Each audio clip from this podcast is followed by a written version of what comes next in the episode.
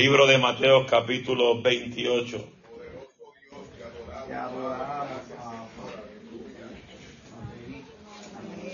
Bienvenidos todos a la casa de Jehová. No hay nada mejor que estar en la casa del Señor. Libro de Mateo capítulo 28. Vamos a leer del 16 al 20. Cuando usted lo tenga, responda con fuerte amén. Amén. Y el que lo busca, diga buscar. Gloria a Dios. Mateo capítulo 28, los versículos 16 al 20. Gloria al Señor. Leemos la poderosa palabra de Dios, honrando al Padre, al Hijo y al Espíritu Santo. Pero los once discípulos se fueron de a Galilea, al monte donde Jesús le había ordenado.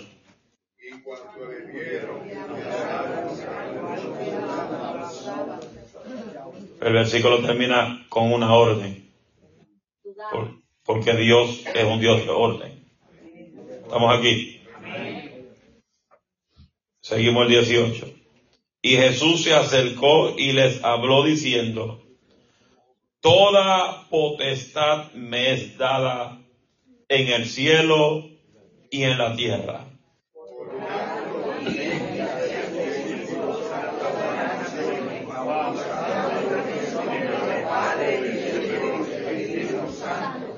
Y este versículo es lo que yo utilizo para decirle al mundo entero que Dios no está con todo el mundo.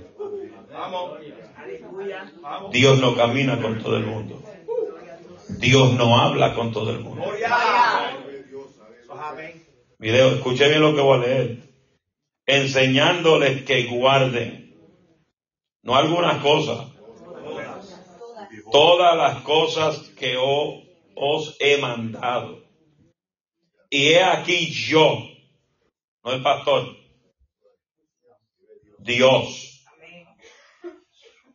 Estoy con vosotros todos los días hasta el fin del mundo. Es un solo requisito para que esté con uno. Es que guarde todas las cosas que Él te ordenó. Tome su asiento. Seguimos con discípulos ideal.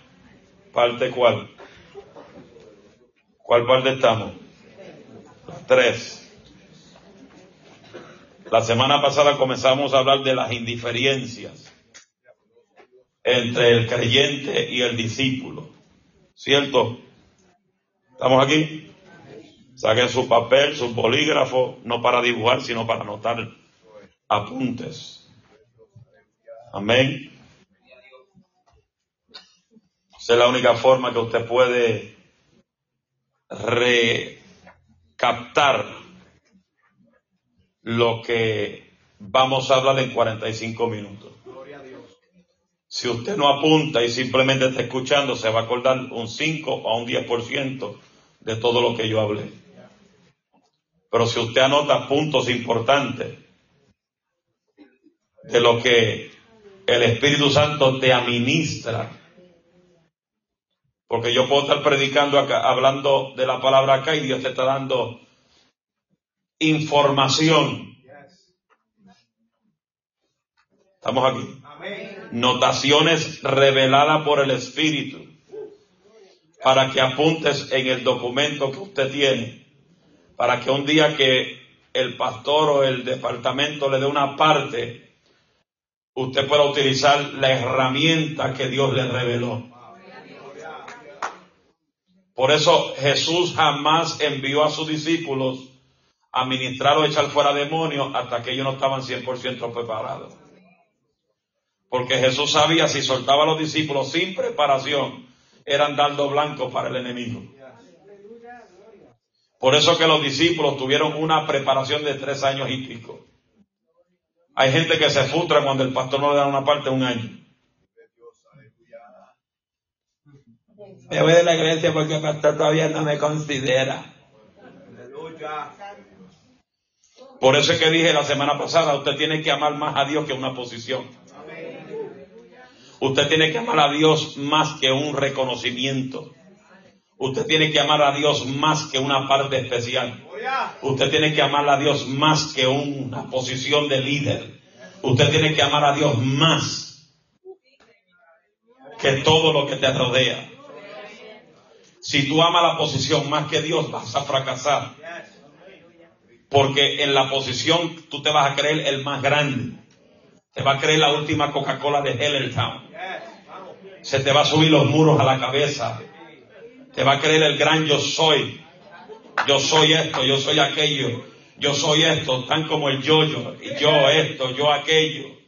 Pero cuando tú tienes a Dios primero, cuando tú lo tienes a Él en primer lugar, más importante que tu posición, más importante que tu, que tu, que tu sabiduría, más importante que la educación que Él te ha dado, más importante que la credencial que quizás tú tienes, más importante, más importante de la, de la, de la, del grado económico que tú tienes, más importante que el grado de, de enseñanza que tú tienes. Estamos aquí. Por eso es que la Biblia dice, al que más Dios le entrega, más Dios te va a demandar. ¿Cuántos quieren más? ¿Cuántos quieren más? Hay gente que dice que no, ya no quiero más. Pues sabe que al que Dios le da más, más se le va a demandar.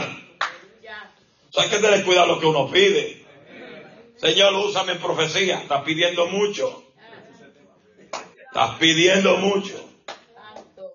Y no estoy diciendo que Dios no te puede usar, porque las señales seguirán a los que creen. La gente no tiene que llamar al pastor para echar fuera una enfermedad porque tú le crees a Dios. Y el que le cree a Dios, las, enfermedades se tienen que largar. Los demonios que atan tu casa se tienen que largar. Porque la potestad que hay sobre esta casa, la unción que hay sobre esta casa, reposa sobre todos nuestros hijos y hijas espirituales. Ojalá la gloria de Jehová. Por eso, por eso que cuando, ay Dios mío, me estoy metiendo por un lado, Por eso, por eso cuando Pedro, Pedro y Juan subió al templo de la hermosa, subieron, subieron al templo de la hermosa a orar, no a chismear, no a ver lo que estaba pasando, fueron a orar, porque los discípulos aprendieron la importancia de ir al templo a orar. Pero antes de entrar al templo de hermosa se encontraron una persona a frente del templo. ¿Sabe algo? Diga que ese hombre llevaba ahí más de 40 años. Porque la vez que lo ponía ahí desde pequeño. ¿Sabe cuánta gente le pasaron por el lado? Sin unción, sin autoridad, sin power, sin la unción del Espíritu Santo. Y quizás le hacían como le hacen muchos en la iglesia, vete para otro lado y aquí no ven a estar pidiendo. Pero llegaron dos locos con la autoridad del Padre. Y le dijo, no tengo plata ni oro. Pero lo, que, pero lo que reposa sobre mí va a causar una diferencia en tu vida. No tengo plata ni oro, pero lo que yo tengo, la unción, la autoridad, el dominio, el poder, la unción que Dios me ha dado, yo te la entrego a ti y en el nombre de Cristo te levanta y camina y brinca y salta y adora al que vive.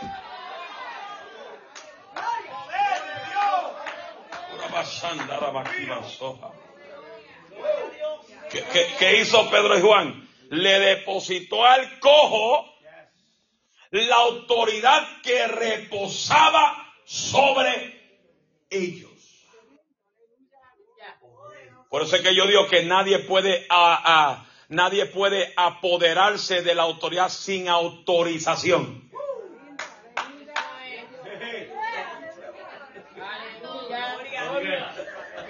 Por eso es que hay tantos predicadores anormales por ahí que porque quizá echan para demonios y Dios lo va a usar porque, porque Dios tiene que respaldar su palabra, aunque ellos se pierdan. Pero cuántos predicadores hay sin autoridad, sin poder y sin dominio, que no saben lo que es instrucciones, no saben lo que es respetar la autoridad de la iglesia, que es el pastor, cuando alaban su gloria.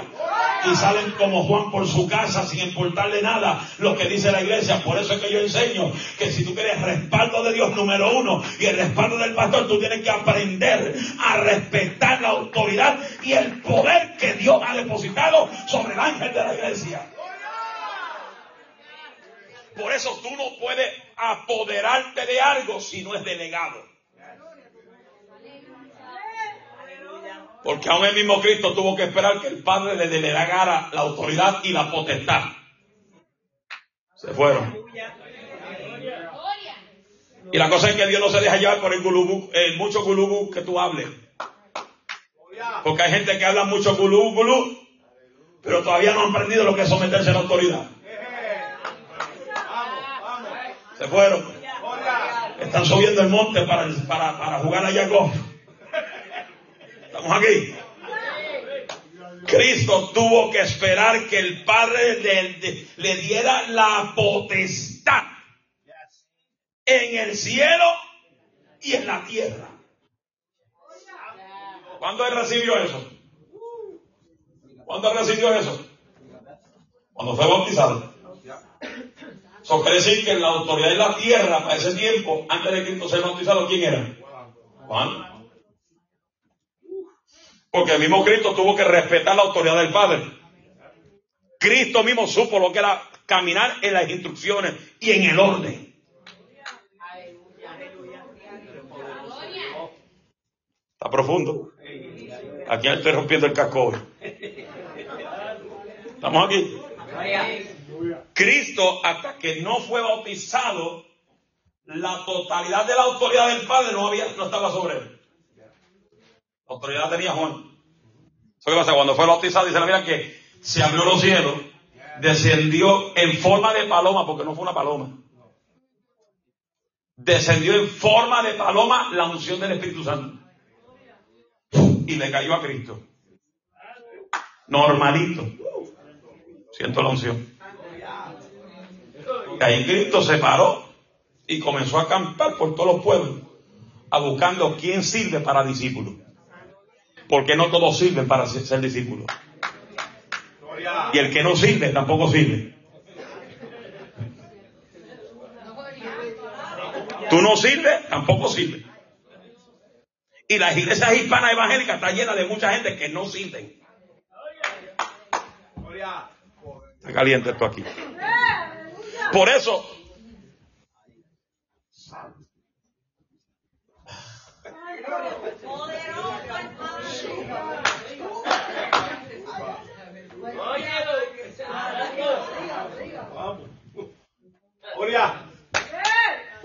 Por eso yo me atrevo a decir que no todo el mundo va a ser predicador.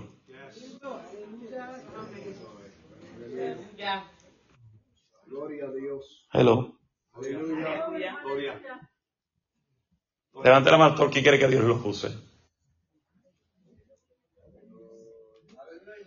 De hecho, hay gente nerviosa que no se atreve a levantar la mano.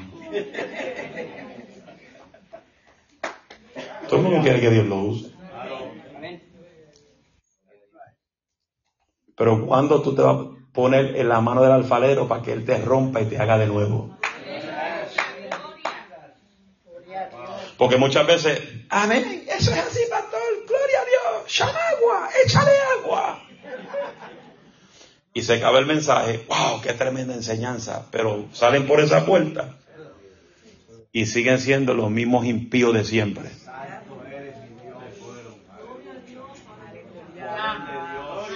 Cogen la Biblia y la dejen en el baúl del carro. O la ponen encima de la nevera. Y la cogen hasta el próximo culto. Quiere decir que no la leen en todo el día. Se fueron. Estamos aquí. Como una ocasión, una persona, una señora, eso, eso yo lo, esa, esa, esa anécdota lo he ido por años desde que yo soy chiquito. Ahí está. Están saliendo los chismón ahora. Salió tía Dola ahí.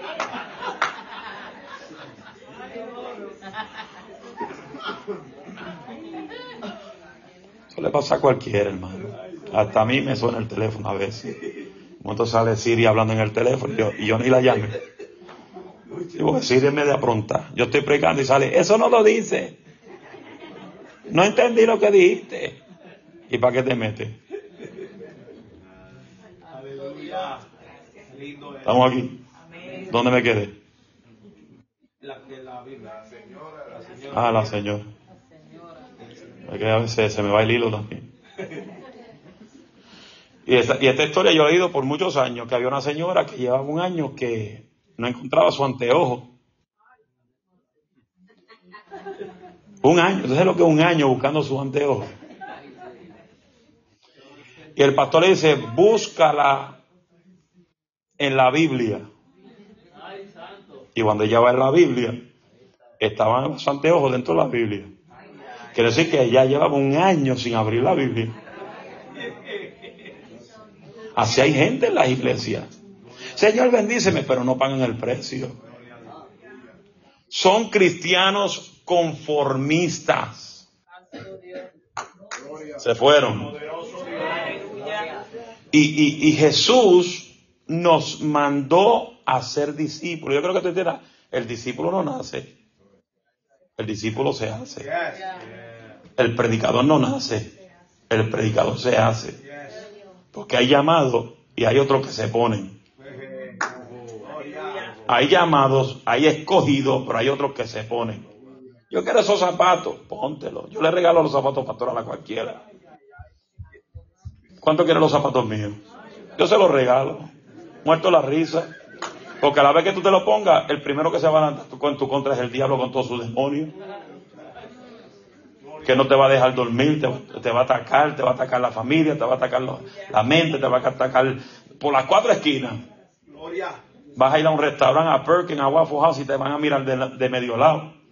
Te van a tirar las cucharas de la mesa. Son demonios. Y usted no sabe cuánto yo me he encontrado en, los sitios comiendo. Gente que te dirá en el pastor así, Y son demonios. Y el pastor se atribula, pastor, ¿cómo es la falta de respeto? Tranquilo, son los demonios. Imagínate si me pongo a reprender un diablo en un restaurante, se, se desaparece todo el mundo. Porque uno tiene que, uno tiene que aprender cuándo es el momento que el Espíritu de Dios quiere ministrar en la persona. Estamos aquí.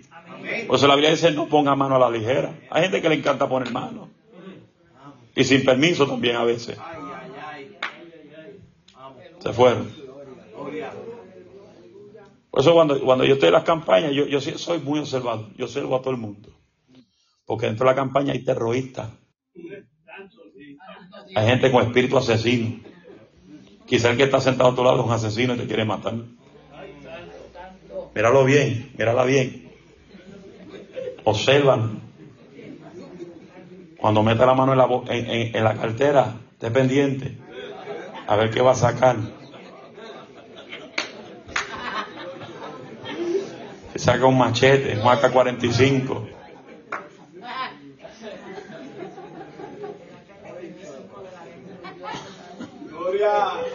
Estamos aquí. Jesús nos mandó a nosotros a ser discípulos. Yo creo que te entienda, el discípulo es aquel que se produce en otros. Se fue.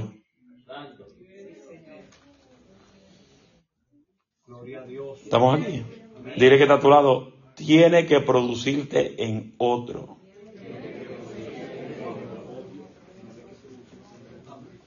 Jesús nos mandó a hacer, Jesús nos mandó a nosotros a hacer, dice, id y hacer. Id y hacer. ¿Hacer qué? No dice hacer creyente. No dice hacer maestro de escuela bíblica. No dice hacer profeta. No dice hacer músico. Dice id y hacer discípulos. Queriendo decir, te tienes que salir de tu forma de confort para que pueda ver más allá. Por eso cuando los discípulos dijeron a Cristo, Cristo, hemos estado aquí toda la noche pescando y no cogemos ni una chopita. ¿Qué Cristo dijo? Bueno, tienen que salirse de la orilla. La gente le gusta la orillita nada más, lo suave, lo, lo, lo bien fácil, que el agua no suba del tobillo. Aquí me quedo, aquí nadie me mueve, lo quiero todo fácil.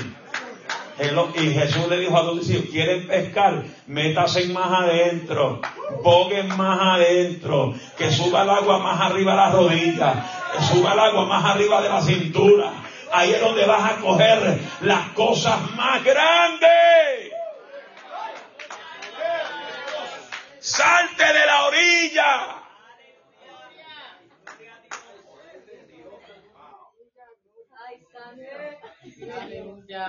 Por eso, yo, yo, yo me gozo porque yo le digo a estos jóvenes que se sienten al frente. Estoy velando dos o tres porque quiero los jóvenes al frente. Porque los jóvenes al frente se van a llenar de la unción. Eh, y, y, y, cuando David se sentó aquí al frente, el domingo que estaba aquí al frente, le cayó la unción. ¿Por qué? Porque no tiene que, no tiene que estar mirando para atrás. Está mirando todo el tiempo para frente. No tiene que estar mirando el que lo está mirando medio raro. Y se sentó al frente, le cayó la unción que hasta salió corriendo y el pelo lo hacía así para atrás. Y yo lo miraba, yo lo miraba en el video y dije, mira, mira, casi se le cae la peluca. ¿Y qué pasa? Que después que pasó eso, dos o tres días después, le, le dije, ve la diferencia. Porque hay una gran diferencia de estar a frente que estar atrás. Acá frente yo veo a todo el mundo, allá atrás la gente ve a todo el mundo mirando en el celular, texteando escondido, porque aunque yo no te vea, Jehová te ve. Mándole el textito a la novia, mira, te veo ahí en la esquina de la iglesia, ahí por, por donde está el muerto vivo allá atrás, y te quiero ver, a ver si te dice, hey, hey, hey. Jehová lo ve todo.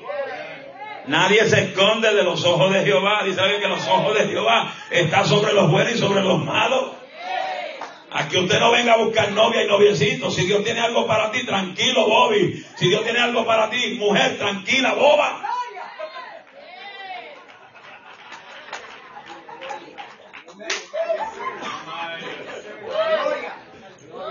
Aquí vengan a buscar a Dios. This is not a dating game.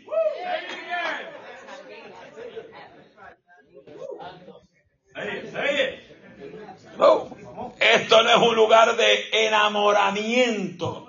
Enamórate de Cristo. Enamórate de Jesús. Cuando te enamores de Cristo, Dios tiene la que es para ti. Dios tiene el que es para ti. Pero tienes que enamorarte de Cristo. Si no te enamorado de Cristo, Dios no te va a traer ni una vieja.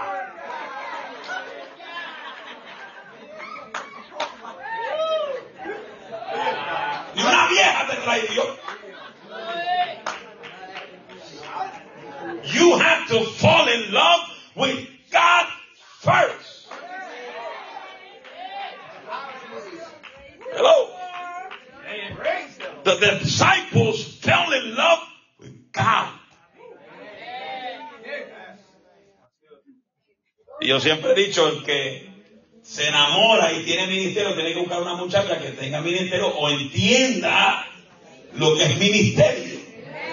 Porque si el que va a ser predicador se casa con una demonia, celosa, problemática, en vez de ayuda, es demonia.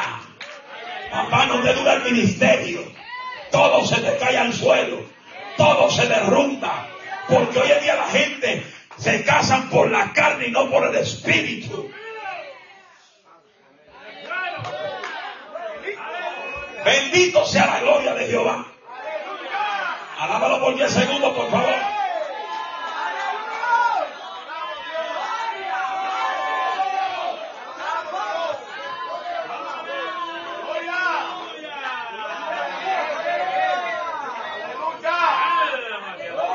Su nombre, gloria. ¿Estamos aquí? ¿Seguimos o terminamos?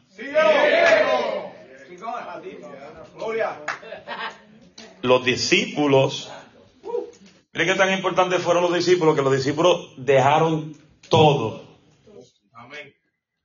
por seguirlo a él. Dejaron todo. Dejaron las palcas. Dejaron los muelles. Dejaron la pesca. Dejaron la oficina ejecutiva. Dejaron, aleluya, de llenarle los taxes a la gente. Por seguir a Jesús. Pues uno dijo, pero Jehová, tengo que enterrar al muerto. Jehová dijo, Jesús le dijo, ¿a que los muertos entreguen a los muertos? Yo no ando con gente muerta. Y menos estoy en una iglesia muerta o así. A mí la iglesia que persigo tiene que ver el fuego de Dios. Hello. ¿Estamos aquí? Por eso que usted está aquí, porque hay fuego. Si aquí no hubiera fuego, ni la mitad estuviera aquí. Pero como esto no empezó antes, esto empezó 36 años atrás. Con un viejo que derramó lágrimas. Lágrimas en el altar siete días a la semana. Alaba lo que vive. Cuando el primer año, cuando se convirtió todos los eh, traficantes de droga, todos estos narcos que se convirtieron en nuestra iglesia, que entre ese grupo estaba Pito, en ese grupo estaba, yo no sé, dos o tres más. Él cogió una vigilia de un año, de lunes a viernes, de 12 de la noche hasta las 6 de la mañana, orando con todos esos sinvergüenzas, rompiendo Dios cadenas. Alma mía, alaba a Dios, pregunté a Pito que Pito rajó un banco con la cabeza de un lado a otro lado, que lo cogió el Espíritu Santo a cabezazo con la banca. Alaba lo que vive. Pregúntele, siéntese con él que cuando me lo cogió Jehová en ese, en ese, en ese templito, le rajó, un, rajó un banco de lado a lado. Y ese banco siempre estuvo en la iglesia. Para recordarse los mamellazos que Jehová le dio. Hello. Hay un, un montón. Un montón era como 25 ese día le había dicho al, Señor que si estaba conmigo que me diera hasta con los bancos. él le pidió a Dios, si estaba con él, también con los bancos. Él le pidió, él se lo pidió. Y Jehová pa, y pa, y pa. Yo no sé, hermano, esos bancos que teníamos antes eran bancos de pura madera. Y yo no sé cómo rayo Pito pudo romper un banco de lado a lado.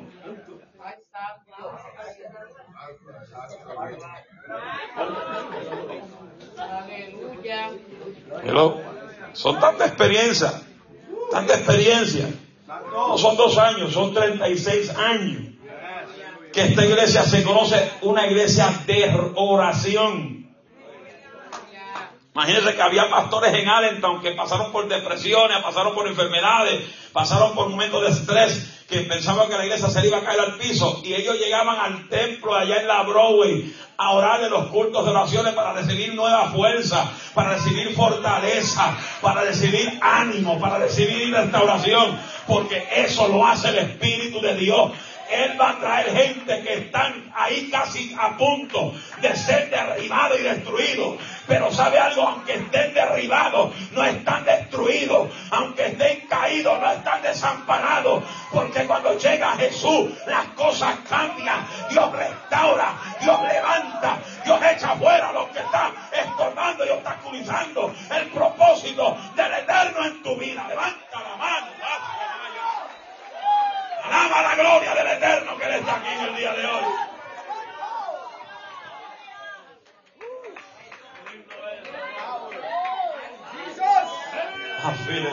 File.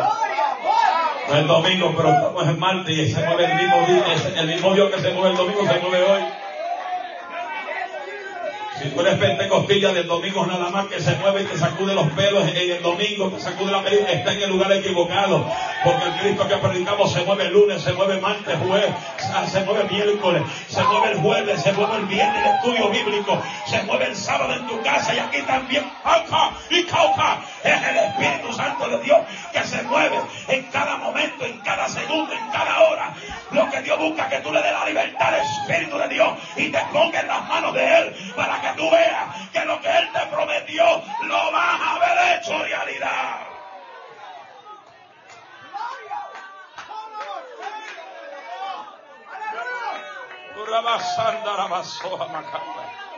Aleluya, aleluya, aleluya.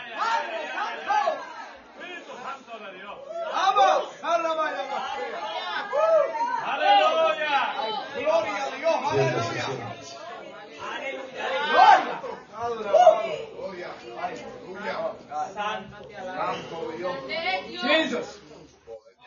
Qué lindo, qué lindo es.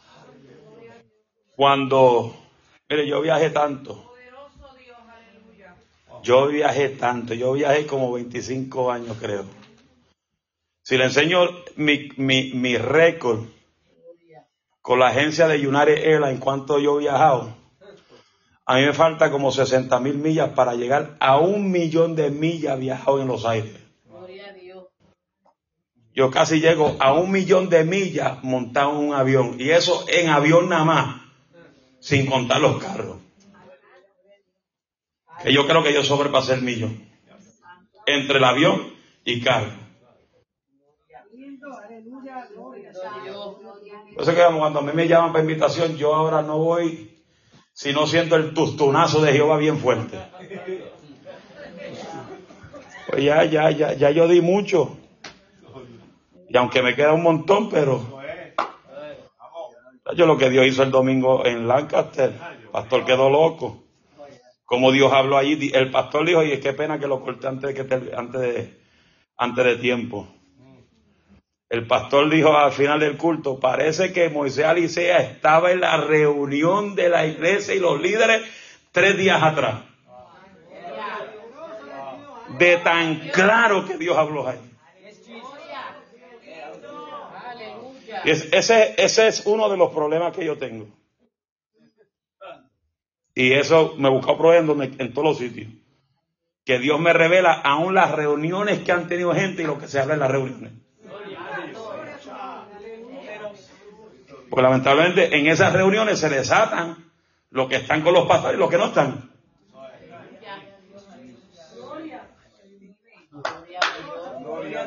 Cuando Dios dijo allí estos líderes que hay por ahí. Y el pastor se saca un brinco. Pues el pastor mismo se delata.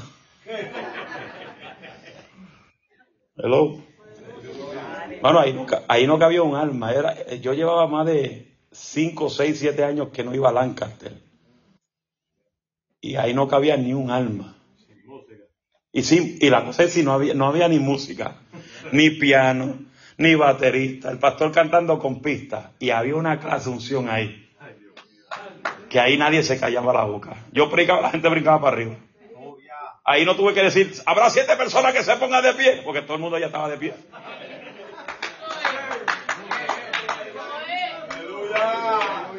Porque cuando la palabra te toca, cuando la palabra se te mete por los poros, se te mete por, te, te sacude el corazón, te traspasa el hígado, te traspasa los pulmones. Mira, ¿quién puede estar tranquilo cuando la unción te está tocando? Imagínense que la Biblia dice que hasta el diablo cree y tiembla. Imagínense que cuando el diablo te ve alabando a Dios, él cree en esa alabanza y va a temblar bajo la gloria a su nombre sea Imagínense si el diablo cree tiembla, ¿cuánto nosotros que caminamos con el poder de la presencia del Espíritu Santo, cómo no vamos a temblar, cómo no vamos a gozarnos en su presencia?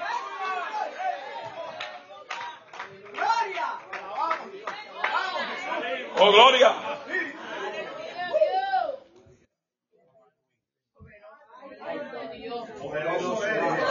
Aquí los, los milagros que yo veo, eso, eso no es desde ahora. Yo he visto milagros de, de, de, toda clase donde quiera que he ido. Cuando fui a San Antonio, Texas, que prediqué ocho días corridos, 300 milagros en vivo y a todo color. Pero hay uno que nunca se me olvida, en, Santa Bárbara, California. Una mujer que tuvo un accidente de carro, casi que, la mata el carro. Se le rompieron varios discos del cuello. Tenía que ser operada. Tenía eso del cuello que le ponen. La cuellera. Y yo llegué con una unción loca. Cuando salgo del hotel, oigo esa voz que dice, voy a hacer milagros locos. Déjate mover por lo que te digo. Cuando comienzo a cantar, porque ahí esa gente canta, se matan dos y se matan dos, y yo como quiera me acoplo con ellos. Porque si ellos, ellos están cantando, se matan dos, yo me acoplo, se matan dos, se matan dos, se matan dos.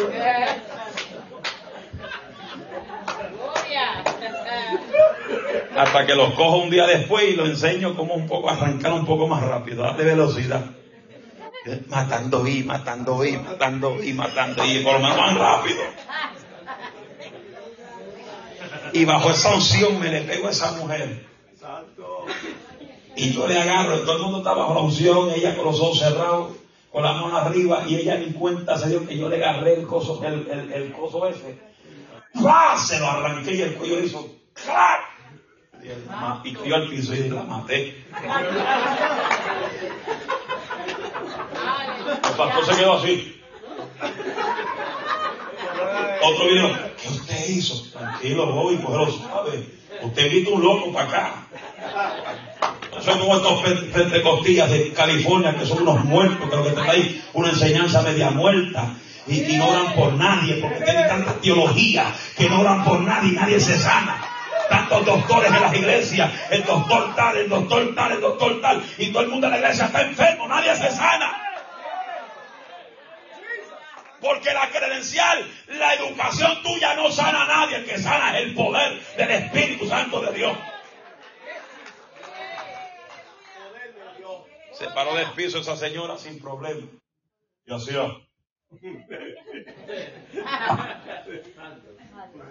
Ese pastor, no tengo ni un dolor. Que lo va a tener porque Dios, Dios cuando hace locuras te sana. Eso es lo que pasó el domingo. La mujer con, con artritis no podía agacharse. Ese es la unción que cae sobre mí. Yo ya no hablo por nadie. Pues tenemos que entender que la unción que reposa sobre ti, tú tienes que aprender a declarar. ¿Qué pasa? ¿Qué usted tenía? Tengo artritis. ¿Qué usted tenía? Tengo dolor aquí. ¿Qué usted tenía? Hasta que lo captó. Tenía esto. Tenía lo otro. Dame una caja de servilletas. Pa, en el piso. Y comenzó a agacharse. Y comenzó a agacharse. Hasta que comenzó a llorar. Pero los predicadores que invitar al pastor. Si yo tiro servilletas, tírala también.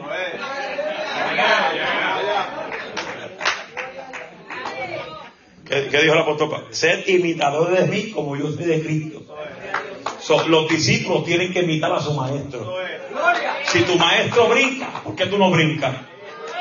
Si tu maestro se sacude, ¿por qué no te sacude? Si tu maestro grita, ¿por qué no grita alabanza? Si tu maestro habla lengua, ¿por qué no suelta la lengua?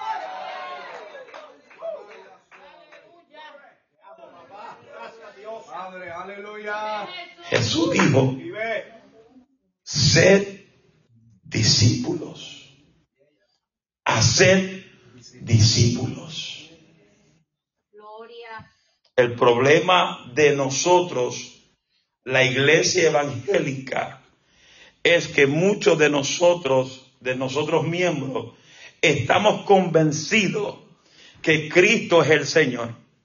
Estamos convencidos que Cristo salva y viene pronto. Estamos convencidos que Cristo sana, restaura y bendice. Pero no estamos completamente comprometidos con el Señor para vivir una vida convertida totalmente a Él. La gente sirve a Dios porque escuchan de Él. Otros sirven a Dios por miedo que Dios no los mate. Pero pocos viven una vida completa con Dios con un espíritu comprometido. Por esa razón es que usted ve personas que hoy están en la iglesia y mañana no están. Cambian fácilmente su manera de pensar. ¿Estamos aquí? Yo soy de los que digo que si yo he tenido experiencia con el Espíritu Santo, a mí el mundo no me llama la atención.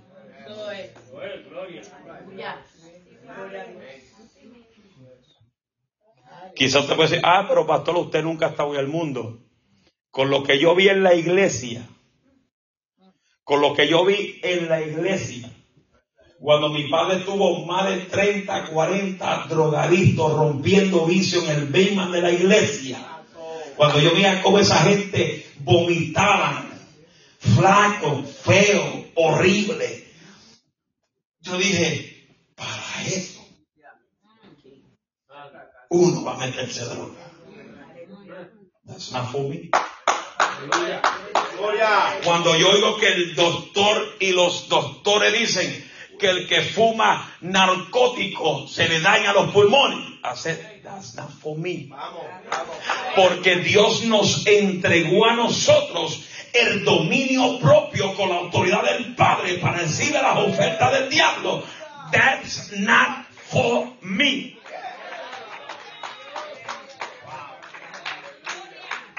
que vinieron ofertas, un montón.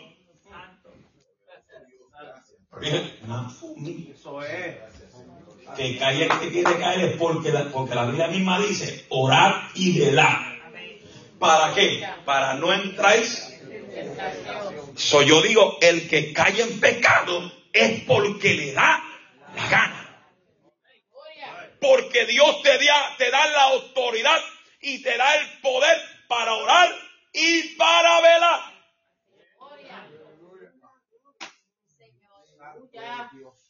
Los que salieron de la droga, los que salieron del alcohol, los que salieron de la pachanga, los que salieron del merengue, los que salieron de la salsa, toda esa gente tiene que estar en oración. Porque la Biblia dice que los demonios salen, van a lugares secos, se dan la vuelta por Allentown, por Easton, van a Filadelfia, van a Lancaster, van a Houston, a California, y cuando no encuentran nada por allá, dice, I gotta go back home. Y por ahí vuelve para atrás. Y pues dice, ¿cómo está la señora que Jesús me sacó de esa casa? Y si te ve media apática, apático, muerto, sin oración, sin búsqueda. Ya no te quieres congregar. Porque hay un espíritu que está rodeando por la iglesia, que ahora está diciendo, no hay que ir al templo porque yo soy el espíritu, el templo. Sí, porque eso es lo que se está moviendo. Que no hay que ir al templo, que porque yo soy el templo. Y yo busco a Dios en mi casa. Mira, el 90% de la gente que dicen eso ni oran en su casa ni buscan a en su casa. Por eso cuando tú lo ves que visitan la iglesia, tú le ves la mortandad que tienen, los muertos vacíos, esqueléticos que se ven en la cara. No hay un semblante de vida, no hay un semblante de poder, no hay un semblante de unción. Porque el que deja de congregarse está alejándose de Dios. El que deja de llegar al templo está abandonando a Dios, porque el mismo Dios dijo, hay que llegar al templo, no dejar de congregarse como muchos de nosotros tenemos por costumbre. Nos hemos llenado de muchas costumbres y no nos hemos llenado del Espíritu Santo de Dios.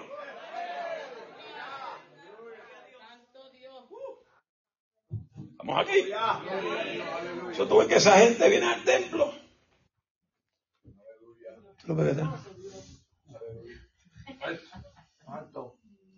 Y aún tú lo ves por Facebook, ves, las fotos familiares de ellos. Y tú lo ves el semblante decaído. Y, la, y, y, y, y tú ves que después de eso, eh, los invitan al templo Y los hijos de ellos dicen, I don't want to go to church. ¿Quién tiene la culpa de eso? Lo que dicen que no hay que ir al templo todos los días. Se fueron.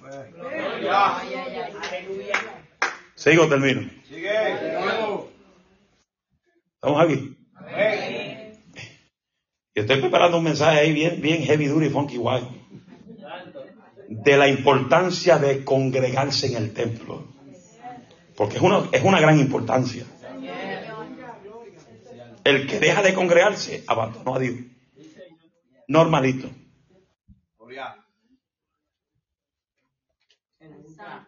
¿Cuántos de ustedes dejan de trabajar? La gente trabaja todos los días, pero no pueden mirar el templo. Se fueron. Su el trabajo tiene más importancia que la casa de Jehová.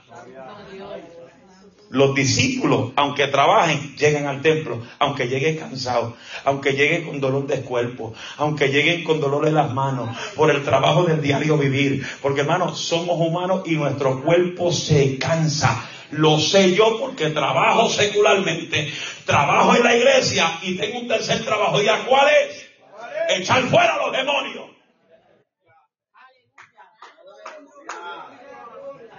No le usted el trabajo mío a cualquiera que lo quiera.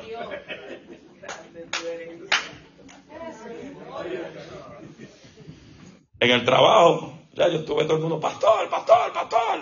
Otro me dice, comando, comando, comando. O sea, ora por mí, ora por mí, pastor, que necesito que oración. Y está bien, vamos a orar por ti. Pero tienes que darle tu corazón a Cristo para que se te vayan los demonios. Pastor, yo tengo demonios. Sí, el que no sirve a Cristo está endemoniado. Llevo uno ahí peleando conmigo porque tiene un crucifijo. Dice, pastor, esto me protege. eso no te protege, eso no tiene vida. Eso ni vida tiene. ¿Cómo que no tiene vida? Eso me protege. Eso el que te protege es Cristo cuando lo tiene. Pero el que está contigo con todo el crucifijo es el diablo. Pastor, no me ofenda, te ofendo.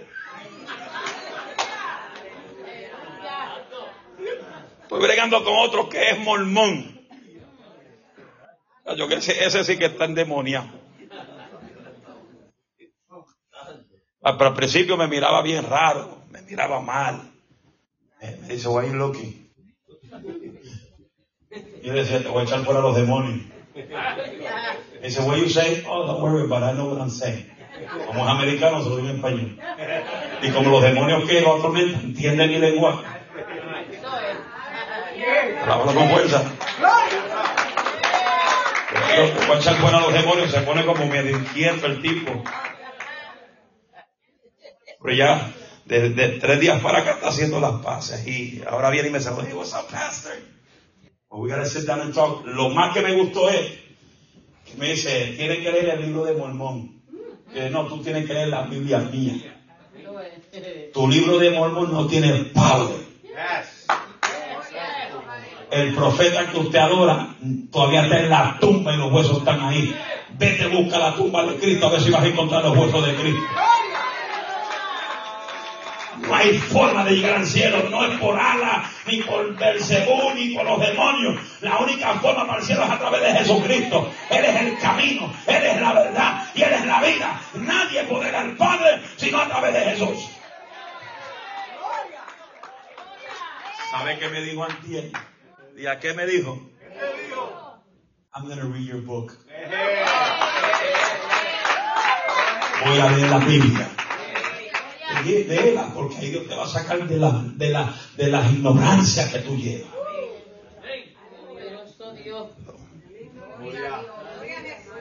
Todos los días, todos los días, todos los días en el trabajo, brego gente.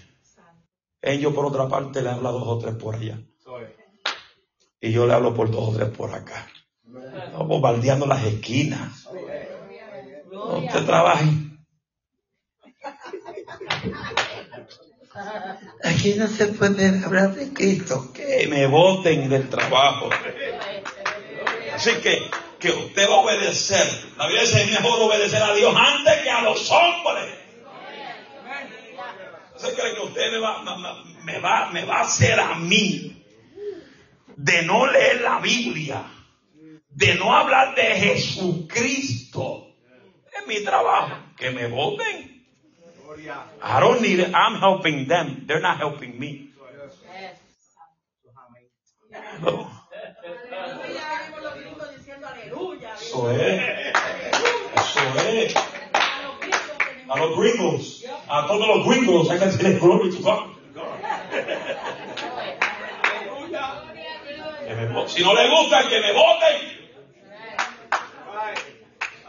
El que lleva, el que lleva 20 años ahí, cuando comencé, me dice, eh, trata de evitar hablarle de Cristo a la gente. Porque aquí hay diferentes religiones. Just don't worry about it. I don't speak religion. I speak relationship. Yo le dije, yo no hablo de religión, yo hablo de relación. Cuando tú le hablas de relación a esta gente, tú vas a ver que la gente se van a calmar, los demonios se van a calmar, las malicias, las peleas van a dejar de suceder. Cuando tú le hablas de Cristo. Yo hice algo hoy, aprobaba a la gente hoy. Y lo hice con uno de los trabajadores, otro de los guardias. Porque a las 1 y 50 se va un grupo de la escuela y comenzaron a salir todo el mundo. Y cuando salían, yo comenzaba a hacer. Y todo el mundo me miraba. What's wrong with him? So el otro guardia mío comenzó a hacer lo mismo. Y me dice, Why are you doing that, Moses? I'm trying to hear a voice. What voice? The voice of God. He said, You could hear him? Yes. He speaks and he reveals. He said, Oh, I got chills.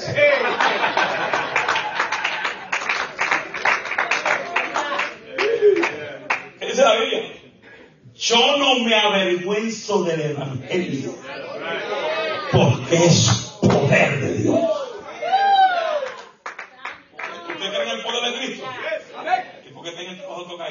Porque estaba pareciendo una gelatina.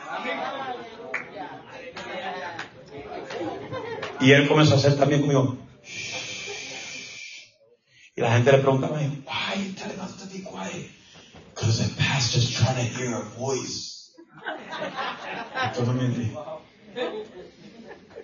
uno me dice, are you okay? Yes. Okay. Estuvimos como 10 minutos haciendo así. La cosa es que hay un dicho por ahí, monkey see, monkey do. Comenzaron muchos de los estudiantes a hacer,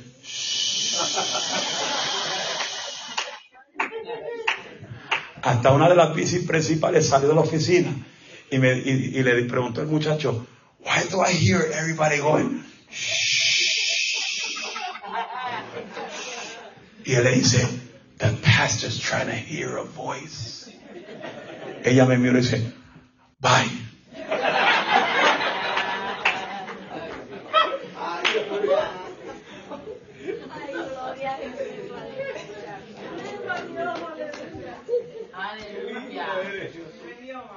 Cuando tú tienes una relación, con esto culmino porque ni en la parte que quería meterme me metí. Yo no pasó ni de, ni, la introducción de hoy. Pues eso, es lo lindo cuando tú te dejas dirigir por el Espíritu. Y yo, y yo me mato escribiendo. En el trabajo cuando tengo ahí, yo escribo y escribo. Aquí yo tengo en este bosquejito como, como 15 páginas. Y sigo escribiendo. Porque la palabra es una fuente inagotable. Lo que pasa es para tú recibir revelación, necesitas caminar en el espíritu. Revelación no viene en la carne, viene en el espíritu. Estamos aquí. Por eso dije, y lo voy a repetir, El problema de nosotros, de muchos de nosotros en la iglesia evangélica, es que muchos de nosotros, nuestros miembros están convencidos que Cristo es el Señor. Están convencidos que Cristo salva y viene pronto. Están convencidos de que Cristo sana y restaura y bendice, pero no están completamente comprometidos con el Señor para vivir una vida convertida totalmente a Él.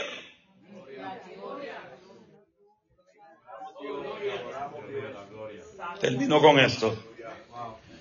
Cuando tú no tienes una vida comprometida con Dios, oiga bien lo que te voy a decir, esto sí que te va a caer heavy duty, funky wild. Cuando tú no tienes una vida comprometida con Él, con Él completamente, cuando tú no tienes una vida convertida a Él en compromiso y en relación con Él, tu vida sigue siendo la misma año tras año. Aunque estés en la iglesia, eres la misma persona, hueca, vacía, sin fruto y sin llenura.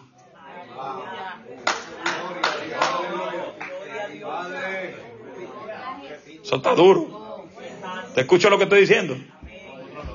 Porque cuando tú caminas completamente con Él, tienes relación con Él, todo lo que te rodea te tiene que cambiar. Tu forma, tu semblante tiene que cambiar. Si tu marido no quiere buscar a Dios, es problema de él. Pero no te hundas con él. David dice, andarán dos ciegos juntos. ¿Qué pasa con los dos ciegos? Uno se cae por el mismo hoyo que el otro.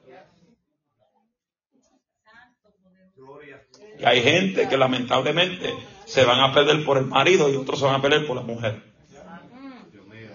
Porque aman más al marido que, a Dios y aman más a la mujer que a Dios.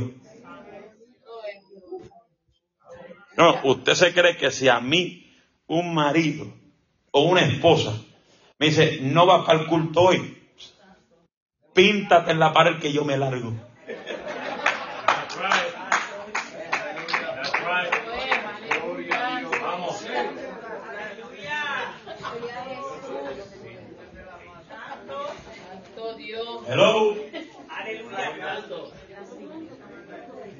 ¿Estamos aquí?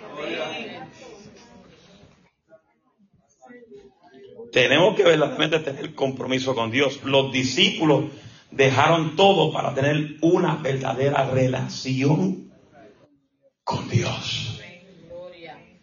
Tú no puedes tener relación con Dios si no abandonas lo que te está impidiendo tener relación con Dios. ¿Estamos aquí? Concluyo con esto que voy a leer. Eh, ¿Dónde está? Por esa razón es que usted ve personas que hoy están en la iglesia y mañana no. Cambian fácilmente la manera de pensar. Les da igual venir o no venir a la iglesia, porque así hay gente. Hay gente que le da lo mismo venir como no venir.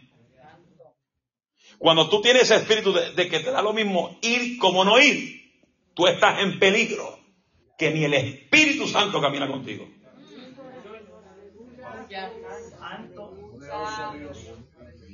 Viven bajo el, utilizan el libre albedrío a su propia forma. Y el libre albedrío no es para que tú vivas conforme a tu forma, sino que tú vivas conforme a la palabra que lo que te enseñaron, lo que te enseñaron, tú lo guardes, tú camines en él todos los días, como él os mandó. Y aquí que estará con vosotros todos los días. Por eso, por eso yo doy gracias a Dios que ya yo no escucho diciendo, hay que seguir el legado de Félix Juan Alicea. Porque tú no puedes seguir un legado si no hace lo que el legado te enseñó. Y muchos pueden preguntar, hermano, ¿qué es lo más que el pastor Feri Juan enseñaba? Orar. Y es lo menos que oran.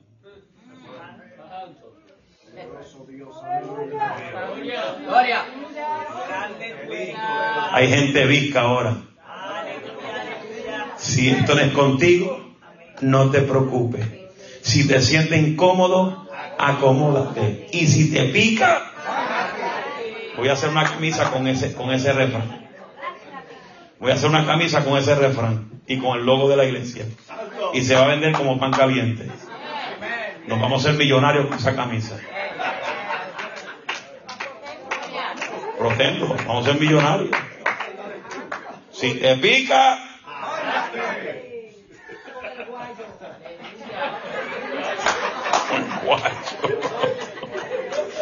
Mana María, ¿no estamos haciendo pasteles? A su nombre. Hay personas que piensan y creen que en sus casas Dios los puede bendecir como la iglesia. No. Creen eso porque ellos son creyentes y no son discípulos. Yo te voy a decir algo. Tal vez es muy fuerte, pero es la verdad. Creyente puede ser cualquiera. Hasta el diablo es creyente. Te voy a leer dos o tres creyentes. Creyentes son los católicos. Creyentes son los mormones. Creyentes son los testigos. Creyentes son los espiritistas. Son creyentes. Creyentes puede ser hasta los ateos, porque ellos creen en su razonamiento y en su filosofía, pero no creen en Dios.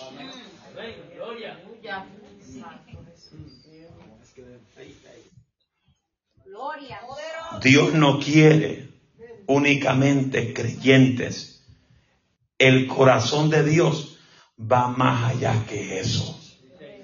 Él quiere discípulos que se entreguen totalmente al servicio de Dios.